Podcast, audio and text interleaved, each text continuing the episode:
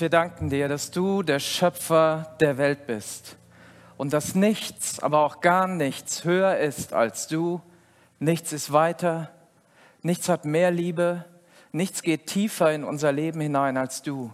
Und ich danke dir, dass du heute Morgen ganz tief gehst mit uns, dass du uns heute Morgen berührst im Innersten unseres Lebens.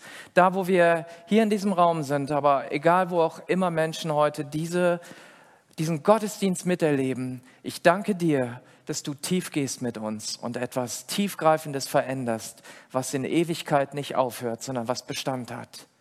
Amen. Wir kommen ja so aus einer Krise heraus und ich habe gestern jemandem gesagt, wisst ihr, keine Krise, die von außen gekommen ist auf die Gemeinde, auf die Kirche von Jesus, hat die Kirche jemals kaputt gemacht.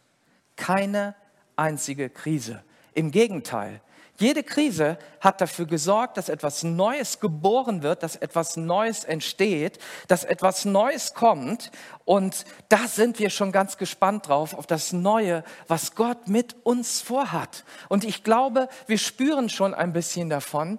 Wer gestern Abend bei der Holy Spirit Night war, wir hatten gestern Abend ja den ersten Lobpreisabend seit langem wieder, ähm, der hat erlebt und gespürt, wie sehr der Geist Gottes in unserer Mitte ist und wie Gott wirkt, wie Gott etwas tut. Und das merke ich überall, das merke ich, wenn ich mich mit Menschen hier aus dieser Kirche unterhalte, ähm, dass da etwas aufbricht, dass da eine Erwartung ist, dass es weitergeht. Natürlich habe ich auch mit Menschen zu tun, die Sorgen haben vor der Zukunft und die nicht wissen, was wird in dem nächsten Jahr oder in den nächsten zwei Jahren sein. Aber ganz ehrlich, das wissen wir nie.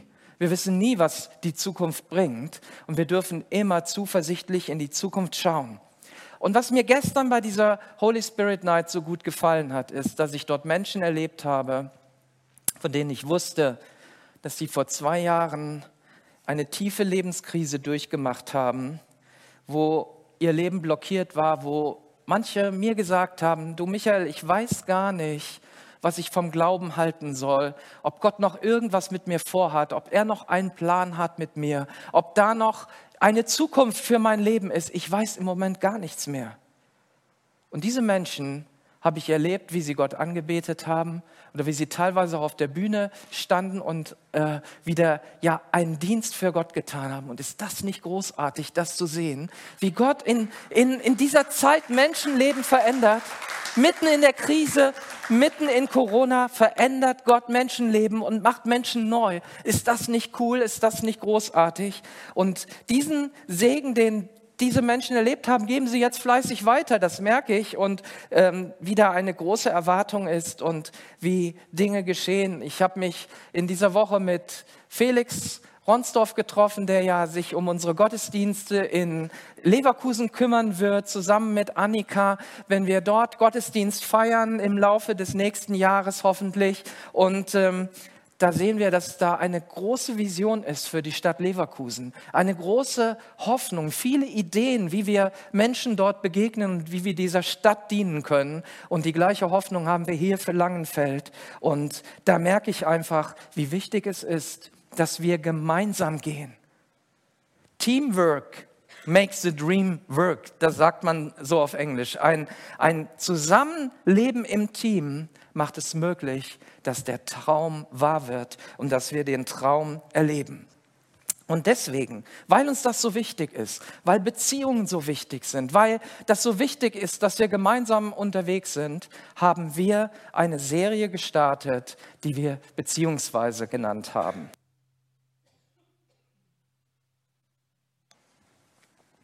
Beziehungsweise, wo wir viele Aspekte des Zusammenlebens, nicht nur des Zusammenlebens in der Ehe, sondern in der Kirche, am Arbeitsplatz, in deinem Umfeld, mit Freunden, in der Kleingruppe, überall. Ähm, darüber wollen wir sprechen. Und heute will ich mal so die Frage stellen, was macht eigentlich unser Zusammenleben so schwierig?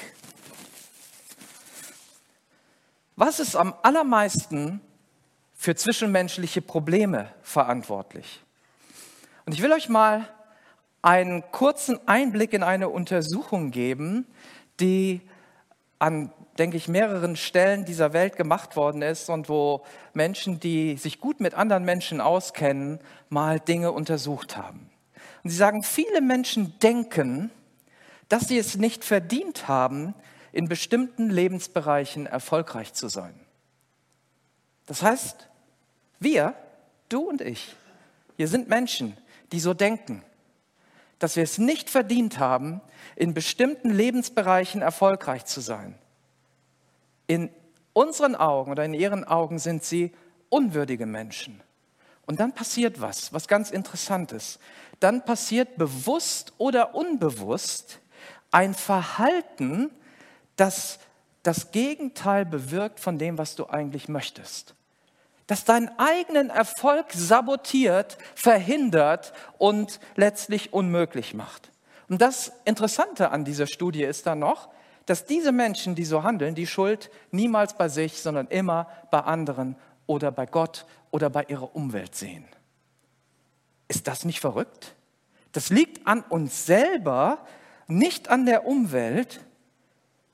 Und dann sind das diese ganzen Dinge, das ist nicht nur Erfolg, was weiß ich, in finanziellen Dingen, sondern Erfolg in Beziehung, Erfolg in, ähm, ja, in dem Zusammenleben irgendwo. Und äh, ich habe mal so ein paar Beispiele, äh, habe mal so darüber nachgedacht und dann sind mir so ein paar Beispiele eingefallen. Wir glauben nicht, dass wir einen ehrlichen und treuen Lebenspartner verdient haben, also wählen wir unbewusst jemanden, der uns hintergeht. Wie oft gibt es das? Also ich kriege das in der Seelsorge immer wieder mit, dass solche Dinge passieren. Man sagt, eigentlich wollte ich doch jemand ganz anderen, aber jetzt habe ich den. Oder wir glauben nicht, dass wir einen bestimmten Beruf verdient haben, also versuchen wir erst gar kein Studium oder die entsprechende Ausbildung. Wir glauben nicht, dass andere Menschen uns mögen. Also bauen wir erst gar keine echten Freundschaften auf oder verhalten uns bei den anderen Menschen, die uns wirklich mögen, die uns die Hand reichen, die sich uns nähern, die Brücken bauen, verhalten uns so, dass es unmöglich wird, Freunde zu sein.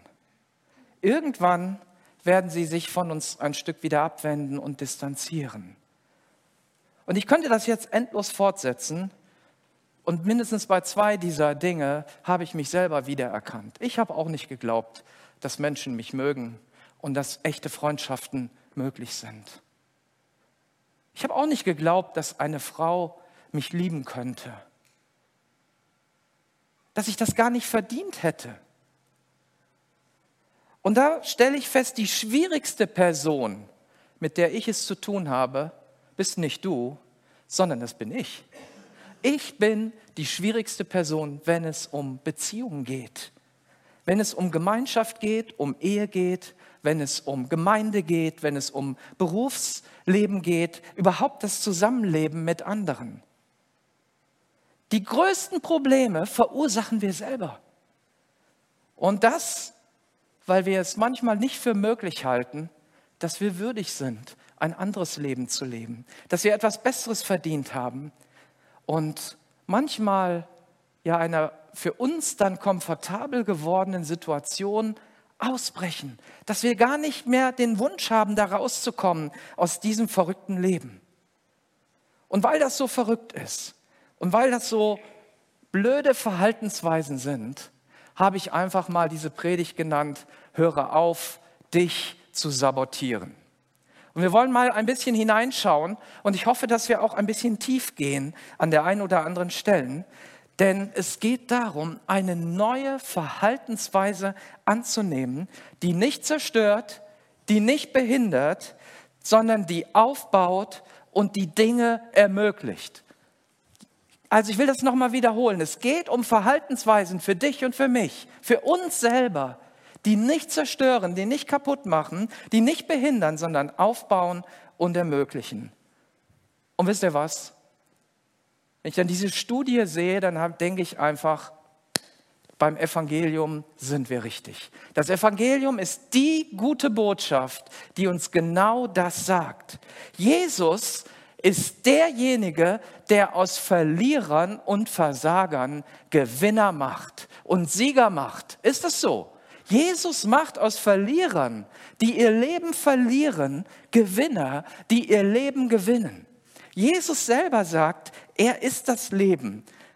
Er macht aus Menschen, die nicht lieben können, Menschen, die andere lieben. Wir werden geliebte Kinder Gottes, die andere lieben können. Das macht Jesus. Und das ist das, das ist das Zentrum des Evangeliums, dass Gott gekommen ist, um uns Menschen neu zu machen in Jesus Christus und dass er uns eine neue Basis, eine neue Perspektive gibt. Und heute geht es nicht um irgendein Erfolgstraining, wie wirst du erfolgreich in sechs Punkten oder so, sondern es geht darum, dass wir Kirche sind. Und mir ist da beim Nachdenken nochmal so bewusst geworden, was Kirche bedeutet. Kirche sind die Menschen, die ihre Kirchensteuer zahlen, oder? Nein, Kirche sind die Menschen, für die Jesus Christus sein Leben gegeben hat und die das angenommen haben die neues Leben aus Gott empfangen haben, die wissen, dass sie Kinder Gottes sind, die gehören zur Kirche von Jesus, die aus Gnade von ihrer Schuld befreit sind und die neues Leben bekommen haben. Und deswegen ist auch unsere Kirche ein Ort, an dem das geschieht, an dem das geschehen soll, wo Menschen heil werden und anfangen, ihre Berufung zu leben. Anfangen, das Gute, was Gott uns zugesagt hat, anzunehmen für sich und zu sagen, ich habe bisher geglaubt, ich bin unwürdig, aber ich weiß, da gibt es jemanden, der mich würdig gemacht hat. Auch wenn alle Welt das vielleicht anders sieht, aber Gott glaubt, dass ich würdig bin und deshalb darf ich diese Dinge tun und ich darf so leben. Wir wollen in dieser Kirche, dass du in dein Potenzial kommst, auch wenn du online dabei bist. Wir haben einen ganz, ganz tiefen Wunsch, eine Hoffnung für dich, dass du in deiner Berufung leben kannst, dass du das Potenzial bekommst, was Gott dir gegeben hat, das schon bei deiner Geburt von Gott für dich vorgesehen wurde. Stell dir vor, Gott hat schon bei deiner Geburt sich Dinge ausgedacht und hat gesagt, das will ich für dich. Das will ich für Esther, für Christine, für Helen. Das will ich für alle, die da sind. Und das erfordert eine grundlegende Veränderung. Unser Denk- und unser Verhaltensmuster ist dem entgegen. Und die Bibel macht uns Mut, dass wir neu denken. Die Bibel macht uns Mut, uns neu auszurichten in unserem ganzen Leben. Und ich nehme nur als Beispiel einmal den Vers aus dem Römer Brief Kapitel 12, Vers 2. Richtet euch nicht länger nach den Maßstäben dieser Welt, sondern lernt in einer neuen Weise zu denken, damit ihr verändert werdet und beurteilen könnt, ob etwas Gottes Wille ist, ob es gut ist und ob Gott Freude hat und ob es vollkommen ist. Lernt in einer neuen Weise zu denken. Oder lasst euch einen neuen Denksinn geben, sagt Luther, die Luther-Übersetzung. Denkt in neuer Weise. Und das ist aktiv. Und alles, was mit Beziehung zu tun hat oder was mit, mit uns selber zu tun hat, braucht Aktivität. Durch Passivität verändert sich nichts. Durch Passivität wird deine Ehe nicht besser. Durch Passivität wird sich eine Gemeinde nicht entwickeln. Durch Passivität wird, wirst du nicht wachsen, sondern immer wenn du anfängst, das zu denken, was Gott für dich vorhat. Und ganz ehrlich, mir sind so viele Sachen eingefallen, die das sabotieren, was Gott für mich vorgesehen hat. Ich habe mir eine ganz lange Liste gemacht von Dingen, die schrecklich sind. Und ich ähm, habe überlegt, soll ich diese lange Liste euch jetzt hier einfach mal vorlegen und bin einfach zu dem Schluss gekommen, ich versuche es mal mit ein paar Punkten. Und hoffentlich verstehen wir dann, wenn wir so ein paar Punkte durchgehen, ja, da sind noch mehr Dinge in meinem Leben, da ist noch dieses und jenes und das kann ich, kannst du dann selber angehen. Ich habe so viele Verhaltensweisen entdeckt, die mein Leben oder das Zusammenleben sabotieren. Und das Erste, was mir aufgefallen ist, dass es immer ein unzureichendes Verständnis für andere Menschen gibt. Wenn ich andere Menschen nicht verstehe, dann wird Beziehung nicht gelingen. Wenn ich dich nicht verstehe, dann wird eine Beziehung mit dir schwer werden. Das wird unmöglich werden. Ich will das mal als Beispiel in, aus meiner Ehe nehmen, weil das ist oft ja der Mensch, der uns am nächsten steht. Zumindest sollte es so sein. Das ist der Plan Gottes. Ja, dass wir dort in einer Beziehung leben, wo wir so eng sind, wie es nur irgendwie geht. Und ich habe am Anfang meiner Ehe gedacht, meine Frau will mich ärgern. Die macht das extra. Die ärgert mich. Und nach drei Jahren Ehe haben wir beide einen Persönlichkeitstest gemacht. Diesen Disk-Test, den wir auch hier in unserer Kirche anbieten. Und da ist es mir wie Schuppen von den Augen gefallen. Da habe ich gemerkt, die ist so. Die ist so. Die will mich nicht ärgern. Das ist ihr ureigenster Charakter oder ihr, ihre Persönlichkeit. Und ich werde wohl damit leben müssen.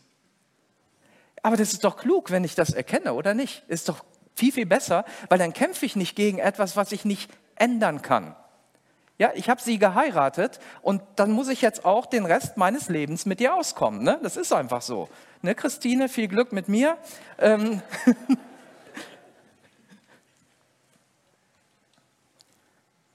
und das war für mich ein echter Türöffner, ein Augenöffner, den anderen besser zu verstehen. Und deshalb bieten wir auch hier in diesem Next Step Programm, was ja nächsten Monat wieder startet, diesen Persönlichkeitstest an einem Sonntag an. Das ist eine Stunde, die du mitmachst und du lernst ganz viel über dich und über andere. Und das ist für Gemeinde, für Ehe, für Beruf, für Zusammenleben einfach klasse. Und dann lernst du natürlich irgendwann immer mehr. Ja, man denkt am Anfang der Ehe, man kennt seine Frau. Aber ich darf euch sagen, also auch wenn ihr schon zwei Jahre oder drei Jahre verheiratet seid, ihr kennt euch noch gar nicht. Ihr werdet euch noch im Laufe des Lebens kennenlernen und das wird nie aufhören. Und was ich immer wieder feststelle, ist, Menschen handeln einfach nicht logisch. Sie handeln nicht vorhersehbar. Sie sind manchmal verrückt. Ja, wir Menschen geben unser Geld aus, das wir nicht haben, für Dinge, die wir nicht brauchen, um Menschen zu beeindrucken, die wir eh nicht leiden können. Wir denken, unsere Probleme sind immer die größten, unsere Witze die besten und unsere Kinder die schlausten. Und diese falsche Sicht können wir nur heilen, wenn wir bei uns selber anfangen. Jeder von uns handelt so. Jeder von uns denkt letztlich so. Die Bibel ist voll von Weisheiten, die uns das deutlich machen, wie schwierig eigentlich jeder einzelne von uns erstmal ist als Persönlichkeit. Ich habe nur mal zwei kurze Bibelverse mitgebracht. Einen aus Sprüche 19, Vers 3. Der Mensch geht an seiner eigenen Dummheit zugrunde, aber am Ende ist er dann noch zornig auf den Herrn. Sprüche 19, Vers 3. Also wir selber sind für unser Schlamassel verantwortlich und dann heben wir den Finger und sagen, Gott, wie konntest du all das zulassen? Ähm, ich interpretiere den Vers jetzt nochmal weiter. Da sind auch noch Menschen dran beteiligt gewesen, über die können wir dann auch noch zeigen. Ne? Wenn man mit einem Finger nach oben zeigt, dann zeigen ja noch so ein paar Finger auch auf andere Leute und dann sind die gleich mit Schuld. Verrückt. Nichts ist so undurchschaubar wie das menschliche Herz. Es ist unheilbar krank. Wer kann es ergründen? Sprüche 19, Vers 3, das stimmt nicht, das ist nämlich derselbe, das ist Jeremia 17, Vers 9. Also die jetzt aufpassen, Jeremia 17, Vers 9. Und das gilt auch für uns übrigens als Kirche. Hier sind Menschen, also entschuldige mal, ja, also ich bin in gewisser Weise verrückt und du auch. Wenn wir gut miteinander leben wollen, dann beginnt das immer erstmal bei uns selber. Wenn ich gut mit dir auskommen möchte, dann beginnt das bei mir, nicht bei dir. Ich muss den ersten Schritt machen. Denn alle Menschen haben irgendwelche Macken. Jeder geht erstmal von seinem Standpunkt aus. Die, Jesus sagt, jeder sieht auf seinen eigenen Weg. Jeder schaut nur auf sich. Ne? Ich meiner mir. Und alles, was wir tun, und wie wir in unserer Persönlichkeit sind, ist oft zutiefst unsicher. Und deswegen ist es wichtig, dass du es lernst, andere wahrzunehmen. Mach mal ruhig diesen Test, lern mal andere wahrzunehmen. Finde den Schlüssel zum Leben anderer. Jeder hat einen eigenen Zugangsschlüssel, wo du sein Herz mit aufschließen kannst. Und wir brauchen Ermutigung, weil wir sind unsicher. Ich war ein zutiefst unsicherer Mensch und es gibt immer noch Situationen in meinem Leben, wo ich nicht weiß, ob das richtig ist, ob ich das überhaupt kann, ob das gut ist. Ich meine, es gibt vielleicht auch Leute, die, die fliegen ein bisschen zu hoch, aber die meisten von uns fliegen einfach zu tief. Und deswegen sagt das Wort Gottes, es gibt so viel Gutes zu berichten.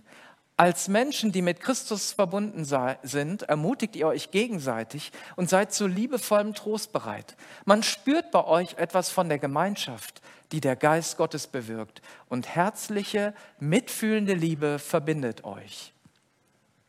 Weder Eigennutz noch Streben nach Ehre sollen euer Handeln bestimmen. Im Gegenteil, seid bescheiden und achtet den anderen mehr als euch selbst. Denkt nicht an euren eigenen Vorteil. Jeder von euch soll das Wohl des anderen im Auge haben. Philippa 2, die Verse 1 bis 4. Was auch nicht besonders schlau ist, um unser Miteinander zu stärken, sind Schuldzuweisungen ja, ständig dabei, die Schuld bei anderen zu suchen. Immer zu gucken, was hat der andere denn falsch gemacht oder was hat Gott wieder alles mal nicht gemacht, was er eigentlich hätte tun sollen.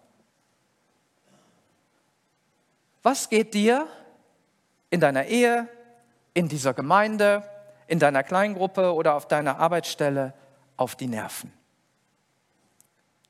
Welche Personen sind daran schuld, dass es so ist, wie es ist? Da finden sich immer Leute. Also das ist ganz einfach, die zu finden. Und ich darf dir eins sagen, wenn wir die Schuld immer bei den anderen suchen, dann werden wir immer ein Opfer bleiben. Du bist immer das Opfer von dem, von diesem, von jenem, weil der ist ja schuld. Du kannst ja nichts dafür. Und damit gibst du die volle Kontrolle über diese Situation an die Menschen, die du für schuldig hältst. Aber der Einzige, der was wirklich tun kann, bist du selber. Also müssen wir ja selber wieder die Kontrolle übernehmen. Wir können daran nur was ändern, uns selber als Opfer zu sehen, wenn wir wissen, dass normalerweise, also ich sage mal in 95 Prozent aller Fälle, sind immer mehrere beteiligt an einem Konflikt oder an irgendwelchen Dingen, dass es in der Ehe nicht so gut läuft oder in der Gemeinde nicht so gut läuft. Da habe ich immer meinen Anteil dran. Immer. Ich bin immer mit drin. Wenn es um Beziehung geht, ist das nie einseitig, sondern immer einer mit dabei. Und deswegen ist es wichtig, dass ich das erkenne, dass ich Teil des Problems bin dass ich die Schuld nicht bei anderen suche, sondern erstmal schaue, was ist denn mein Anteil an der Situation? Wie kann ich das verbessern? Wie kann ich den nächsten Schritt machen? Wie kann ich Verantwortung für mein Verhalten übernehmen? Wo kann ich mich vielleicht entschuldigen? Wo kann ich vielleicht sagen, hey, das tut mir leid, dass ich so handle. Hilf mir dabei, mich anders zu verhalten. Das ist ein großer Teil in unserer Ehe und auch ein großer Teil, wenn wir als Älteste zusammen sind, dass ich schon manchmal sage, hm, lieber Ulf oder lieber Rainer oder Janko, und ich weiß nicht, ob ich da richtig handle. Helft mir dabei, den richtigen Weg zu finden. Und die machen das auch. Und wir helfen uns ein Stück, dass wir das das nächste Mal besser machen und unsere Fehler zugeben können. David schreibt im Psalm 32, als ich mich weigerte, meine Schuld zu bekennen, war ich schwach und elend, dass ich den ganzen Tag nur noch stöhnte und jammerte. Ich weiß nicht, ob du dich so fühlst. In manchen Menschen ist nur noch Gejammer und Gestöhne über die schlimme Welt um sie herum und über die und die Regierung und über weiß nicht wer. Doch endlich gestand ich dir meine Sünde und gab es auf, sie zu verbergen. Ich sagte, ich will dem Herrn meine Auflehnung bekennen und du hast mir vergeben und meine Schuld weggenommen. Lest mal Psalm 32, äh, wo das steht. Da werdet ihr sehen, wie gut es dem David danach ging. Wie schlecht vorher, als er immer die Schuld bei anderen gesucht hat und gesagt hat, nee, nee, ich habe nichts falsch gemacht. Und als er gesagt hat, Gott, ich habe einen dicken Anteil an diesem Schlamassel, da ging es ihm besser. Das ist gut, das ist biblisch, das ist heilsam, das ist hilfreich.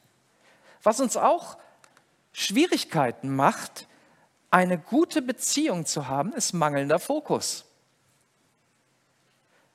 Oft erreichen wir unsere Ziele nicht, egal wo, ob das in der Ehe ist, in der Gemeinde, in der Kleingruppe, ähm, an deiner Arbeitsstelle, wo auch immer, weil wir gar nicht auf diese Ziele ausgerichtet sind. Wenn dein Blick ganz woanders hingeht, eigentlich möchtest du dahin, aber dein Blick geht immer dahin, wirst du irgendwann dich in diese Richtung bewegen. Selbst wenn es seitwärts oder rückwärts geht, wenn dein Blick dahin ist, wirst du in diese Richtung gehen. Und dann brauchen wir uns nicht zu wundern, dass wir da nicht ankommen, wo wir eigentlich gerne wären. Also liebe, ich muss mal hier die Ehepaare ansprechen.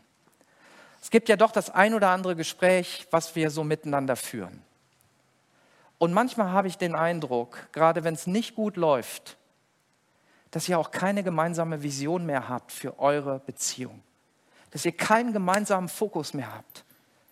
Wisst ihr, wenn es hier in der Gemeinde nicht gut läuft oder wenn Krisen da sind, dann müssen wir uns zusammenraufen und einen neuen Fokus bekommen, eine neue Ausrichtung bekommen und dann sagen, und jetzt lasst uns, wer kann, von uns gemeinsam in diese Richtung gehen. Und wir werden die anderen schon mit der Zeit mitziehen. Und so läuft es auch nur in der Ehe, so läuft es nur in der Beziehung, dass wir einen gemeinsamen Fokus haben. Gemeinden, die keinen Fokus mehr haben, gehen alle ein. Ich bin in der Gemeindeberatung unterwegs, überall. Und eins fällt mir auf, Gemeinden, die rückläufig sind, haben kein Ziel mehr. Sie haben keinen Fokus mehr, dass es um neue Menschen geht, dass es darum geht, den Auftrag von Jesus zu erfüllen und zu sagen, lasst uns das Evangelium verkündigen, lasst uns Menschen zu Nachfolgern machen, lasst uns lieben, so wie Gott es gesagt hat, einander lieben, Gott lieben, lasst uns einander dienen. Ältere Menschen, mit denen ich rede, haben ihren Fokus verloren und sagen, ja, wozu bin ich noch gut? Ja, wenn du es selber nicht weißt, dann lass es dir doch vielleicht von anderen sagen, dass du noch gut bist, dass du richtig gut bist. Du bist ein Mensch mit Lebenserfahrung. Du bist ein Mensch, der schon so viele Herausforderungen in seinem Leben gemeistert hat und der anderen dienen kann, der für andere beten kann, der in einem Glauben beten kann, wie vielleicht ein junger Mensch das gar nicht kann. Du kannst hab einen neuen Fokus für dein Leben und sag nicht, naja, jetzt lebe ich alleine und was ist schon noch mit meinem Leben? Diese Sätze höre ich, das ist nicht ausgedacht, das ist O-Ton, der, der mir immer wieder kommt. Ja, wer braucht uns Alte schon? Jesus braucht dich, die jungen Menschen brauchen dich, diese Kirche braucht dich, diese Stadt braucht dich, dein Nachbar braucht dich, deine Verwandtschaft braucht dich. Alle brauchen dich. Alle brauchen dich und den jungen Menschen, die orientierungslos sind.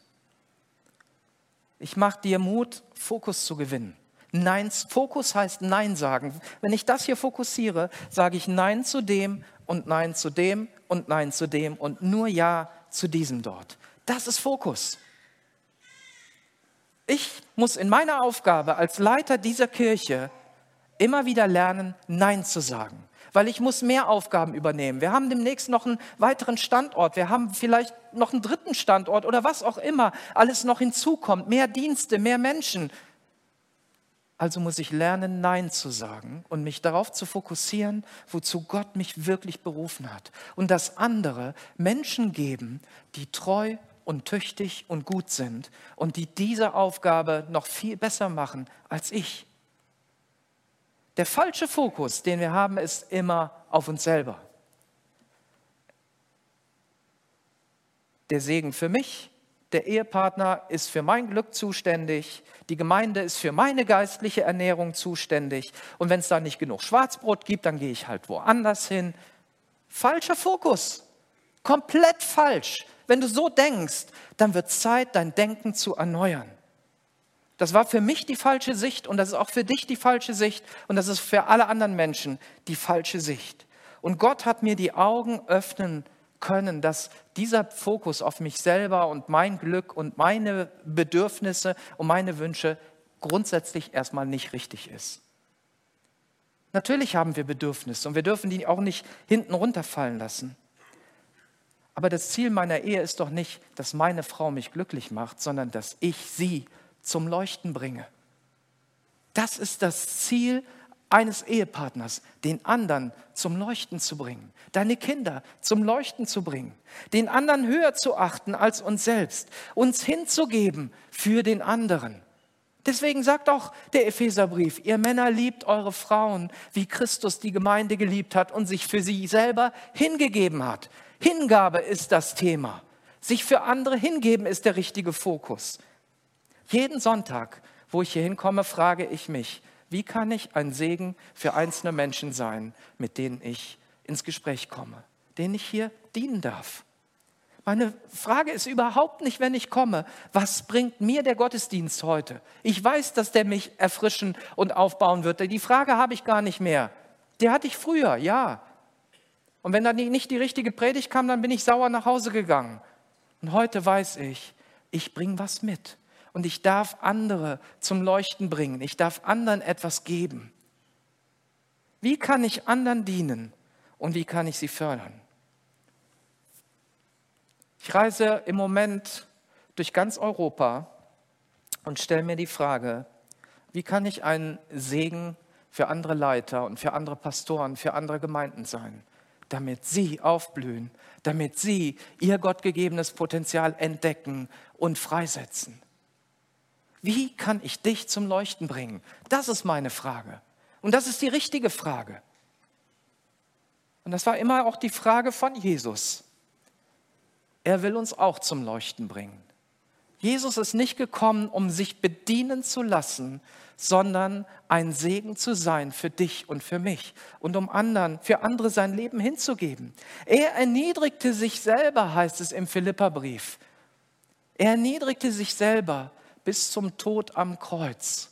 Und das hat er nicht einfach aus Joke gemacht, sondern um dir und mir die Möglichkeit zu geben, zu leuchten, angestrahlt zu werden vom Licht Gottes, dieses Licht Gottes zu reflektieren in diese dunkle Welt hinein und diese Welt etwas heller zu machen, diese Welt zu erleuchten. Ihr seid ein Licht in dieser Welt. Wir sind das Salz dieser Erde. Aber nicht aus uns heraus, sondern weil da jemand ist, der alles für mich gegeben hat. Jesus hatte immer diesen Fokus, das Reich Gottes. Er hat immer das getan, was er den Vater tun sah. Und deswegen sagt er auch zu uns diesen entscheidenden Vers. Matthäus 6, Vers 33. Macht das Reich Gottes zu eurem wichtigsten Anliegen, lebt in Gottes Gerechtigkeit und er wird euch all das geben, was ihr braucht. Das ist übrigens mein Lebensmotto. Das ist mein Lebensvers seit meiner Jugend an. Ich habe den am Anfang nicht verstanden und ich verstehe mehr und mehr, was das bedeutet. Wenn ich Gott an erste Stelle setze, werde ich niemals zu kurz kommen. Wenn ich Gottes Sache an erste Stelle setze, wenn ich für Gott sorge, für seine Sache, sorgt er für mich. Und zwar besser, als ich das jemals kann. Und das ist das Geheimnis. Das Geheimnis, wie Jesus prägte solche Sätze immer wieder. Geben ist seliger als nehmen. Das, das sind Merksätze, die wir äh, in uns hineinnehmen können und wissen, so läuft das und nicht andersrum. Alles andere ist falsches Denken. Die Welt sagt dir, raffe, raffe, raffe, komm, alles zu dir. Und Jesus sagt, gib alles weg und du wirst sehen, ich fülle dich auf und da wird kein Stückchen übrig bleiben. Gut, wir schauen mal, wie weit wir kommen. Ich will euch heute auch nicht ewig festhalten. Vielleicht machen wir noch einen Punkt. Ich habe noch mehr mitgebracht, aber ähm, das Gute ist ja bei so einer Predigt, man kann ja nach jedem Punkt aufhören und äh, muss ja nicht ewig weiter predigen. Ne? Kann man vielleicht ein andermal machen dann. Unzureichende Informationen über meinen Nächsten. Das stelle ich ganz häufig bei mir fest, aber natürlich auch bei anderen Menschen. Und äh, ich stelle das dann fest, indem ich ein Urteil spreche, obwohl ich noch gar nicht die ganze Situation kenne. Ich habe schon eine feste Meinung und ein Urteil gefällt und sage, die Regierung macht das falsch. Oder derjenige in der Kirche macht das falsch. Oder der Politiker macht das falsch. Oder hier jemand aus der Gemeinde macht das falsch. Oder meine Frau macht das falsch. Wir sehen die Dinge so, wie wir denken, dass sie sind. Und nicht, wie sie wirklich sind. Denn wir haben oft überhaupt nicht die komplette Sicht auf unseren Partner. Ja, wie ich eben gesagt habe, ich habe immer gedacht, meine Frau macht das falsch, die will mich ärgern. Bis ich verstanden habe, ah, da gibt es ja einen Teil, den ich bisher gar nicht gesehen habe. Und wenn ich den mit einbeziehe, dann macht das Ganze Sinn. Ob das dann für mich leichter ist, ist ja eine andere Sache, aber es macht Sinn, es ist so. Und wenn wir nicht die ganze Sicht auf unseren Partner haben, auf unsere Mitmenschen oder auch das Wort Gottes, oder unsere Identität, die Gott uns gibt. Welche Identität siehst du von dir? Was glaubst du, wer du bist? Wir leben im Moment in einer Identitätskrise. Es wird sich die Frage gestellt, hm, soll ich so lieben oder lieber so? Bin ich jetzt Mann oder Frau? Und das ist ja eine, eine Fragestellung, die Menschen haben. Das heißt, ihnen ist nicht bewusst, wer sie gerade sind. Und wenn wir das ins Christliche hineinnehmen, dann ist uns das oft auch nicht bewusst. Wir sagen, ja, wir sind ja so sündig und so schlecht. Ja, das ist die eine Seite der Medaille. Die andere Seite ist, dass Jesus uns geheiligt und gereinigt hat und dass er in uns die Hoffnung der Herrlichkeit ist, dass er in uns der Überwinder ist, dass der er in uns derjenige ist, der es möglich macht, auch diese Sünde, diese Unzulänglichkeiten zu überwinden. Wir sind mehr als Überwinder durch ihn. Und deswegen ist nicht die Frage, welches Urteil du gerade hast, sondern die Frage muss immer sein, Kennst du dein Gegenüber? Kennst du die Situation? Ich meine, wir haben eine ganze Nation, die abgestimmt hat, ohne die ganze Wahrheit zu kennen. Also die leiden gerade, die haben kein Benzin, die haben, äh, das, es wurde ihnen versprochen, das Gesundheitssystem wird besser, aber das ganze Geld, was wir der EU geben, fließt dann ins Gesundheitssystem. Stellt sich nun raus, so viel Geld war es dann doch nicht und das mit dem Gesundheitssystem ist auch so eine Sache. Eine ganze Nation hat abgestimmt, wir wollen aus der EU raus aber sie kannten nicht die ganze Wahrheit. Und deswegen war die Entscheidung nicht gut. Die war nicht klug.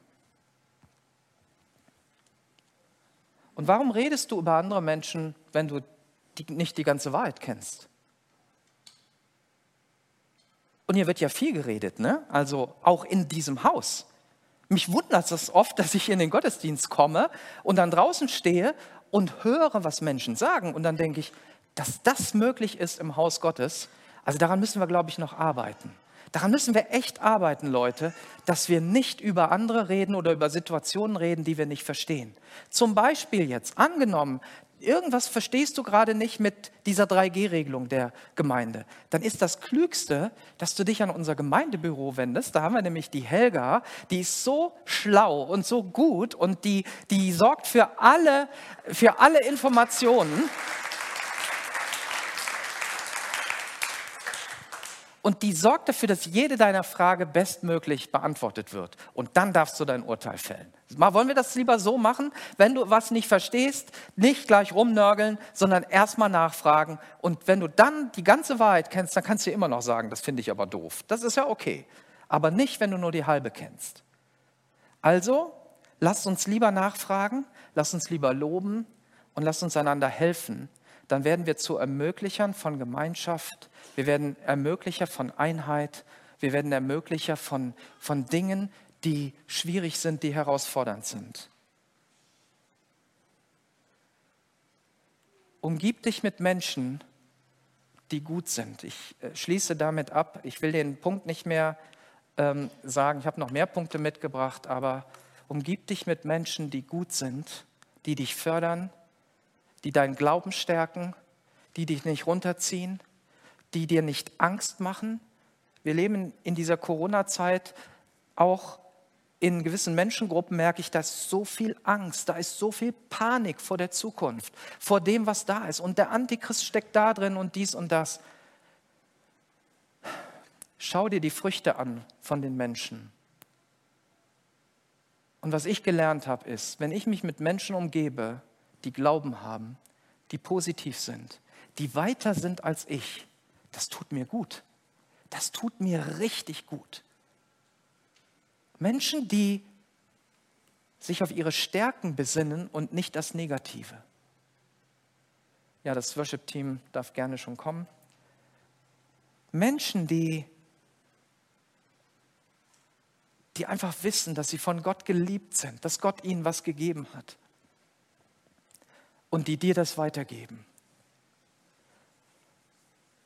Und ich mache hiermit so diesen Aufruf an uns alle, diese ganzen sabotierenden Dinge, die in dir und in mir stecken, mal gnadenlos offen zu legen, zu sagen, wir wollen es anders machen. Und dass das geht, das sehen wir hier in dieser Kirche, das sehe ich in einzelnen Ehen, das sehe ich in Beziehungen, in Kleingruppen, die da sind, in, in, in Einheit, die da ist, an Menschen, denen ich begegne und wo ich spüre, die haben ihre Identität, die wissen, wer sie sind und die wissen, wie sie auch ein Segen für dich sein können. Und das möchte Gott. Gott will, dass wir in unserer Berufung leben. Gott will, dass wir in der Beziehung mit ihm leben.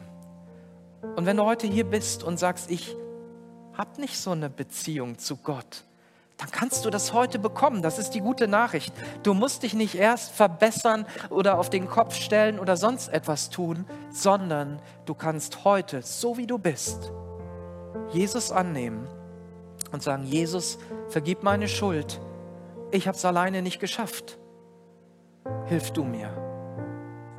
Dieses Gebet hat mein Leben verändert. Dieses Gebet hat mich neu gemacht. Und wenn du in einer Beziehung lebst, die schwierig ist, dann schöpfe neue Hoffnung, nimm neuen Fokus auf, lerne deinen Partner besser kennen und umgib dich mit Menschen, die euch helfen. Wenn ihr es bis jetzt alleine nicht geschafft habt, dann braucht ihr Hilfe. Und ich mache euch Mut. Wir haben auch in dieser Kirche wunderbare Menschen, die Lebensberatung geben oder euch Menschen außerhalb der Gemeinde vermitteln können, wenn ihr sagt, ich möchte das lieber mal mit anderen Menschen besprechen, die euch helfen können. Auch wenn du online dabei bist und sagst, ich bin in so einer schwierigen Situation, wir beten gerne für dich und schauen, ob wir in deiner Nähe jemanden auch vermitteln können, der dir hilft. Und ich würde gerne für euch beten, für uns alle beten. Ich schließe mich da ein. Ich muss an diesen Punkten immer arbeiten. Das ist keine Predigt, die ich euch halte, sondern die ich vor allem mir selber halte und sage, Michael, pass auf, was du denkst, was du tust, und wie deine Ausrichtung ist. Und dann wirst du nicht zum Blockierer, sondern zum Ermöglicher. Du wirst ein Segen sein für andere oder ein, ein Klotz am Bein. Das, kann, das, das, das liegt bei uns. Das liegt nicht bei den anderen. Diese Entscheidung liegt bei uns. Wer möchte, darf gerne mit aufstehen, wenn ihr das vielleicht als Unterstützung auch für euch seht oder für Menschen, die euch in den Sinn kommen und sagen, Jesus begegnet diesem Menschen ganz besonders. Wir haben heute schon einen starken Zuspruch bekommen durch Tabea eben, wo Gott gesprochen hat. Und ich merke, dass Jesus in dein Herz hineinreden möchte, dass er etwas machen möchte in deinem Leben, etwas Tiefgreifendes.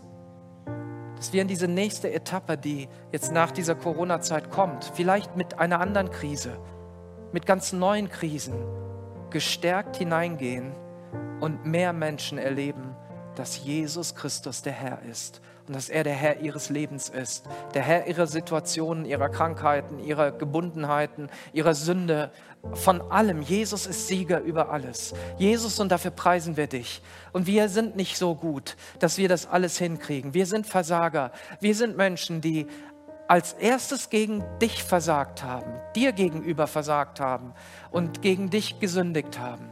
Und ich danke dir, dass du deinen Sohn Jesus gesandt hast, Vater im Himmel, und dass er unsere Schuld genommen hat und sie ans Kreuz getragen hat und nie mehr daran denkt, wenn wir diese Schuld zu ihm bringen. Und ich bete darum, dass heute Menschen das tun, dass heute Menschen Ja sagen zu dir, aber dass Menschen auch Ja sagen zu Beziehung mit dir, Ja sagen zu einer Beziehung miteinander, zu Beziehung mit dieser Kirche, zu Beziehung in ihrer Ehe, zu Beziehung an ihrem Arbeitsplatz, in ihrer Kleingruppe, überall, wo du sie hingestellt hingestellt hast, an ihrer Schule, an ihrer Uni. Jesus, wir wollen, dass du Beziehungen baust, die tragfähig sind, die heilsam sind, die Menschen hervorbringen, die eine neue Identität haben und wissen, ich bin ein geliebtes Kind Gottes. Danke dafür. Ich ehre dich, ich preise dich und danke dir, dass du Wunder tust an uns und dass wir noch viele, viele wunderbare Dinge erleben werden. In Jesu Namen. Amen.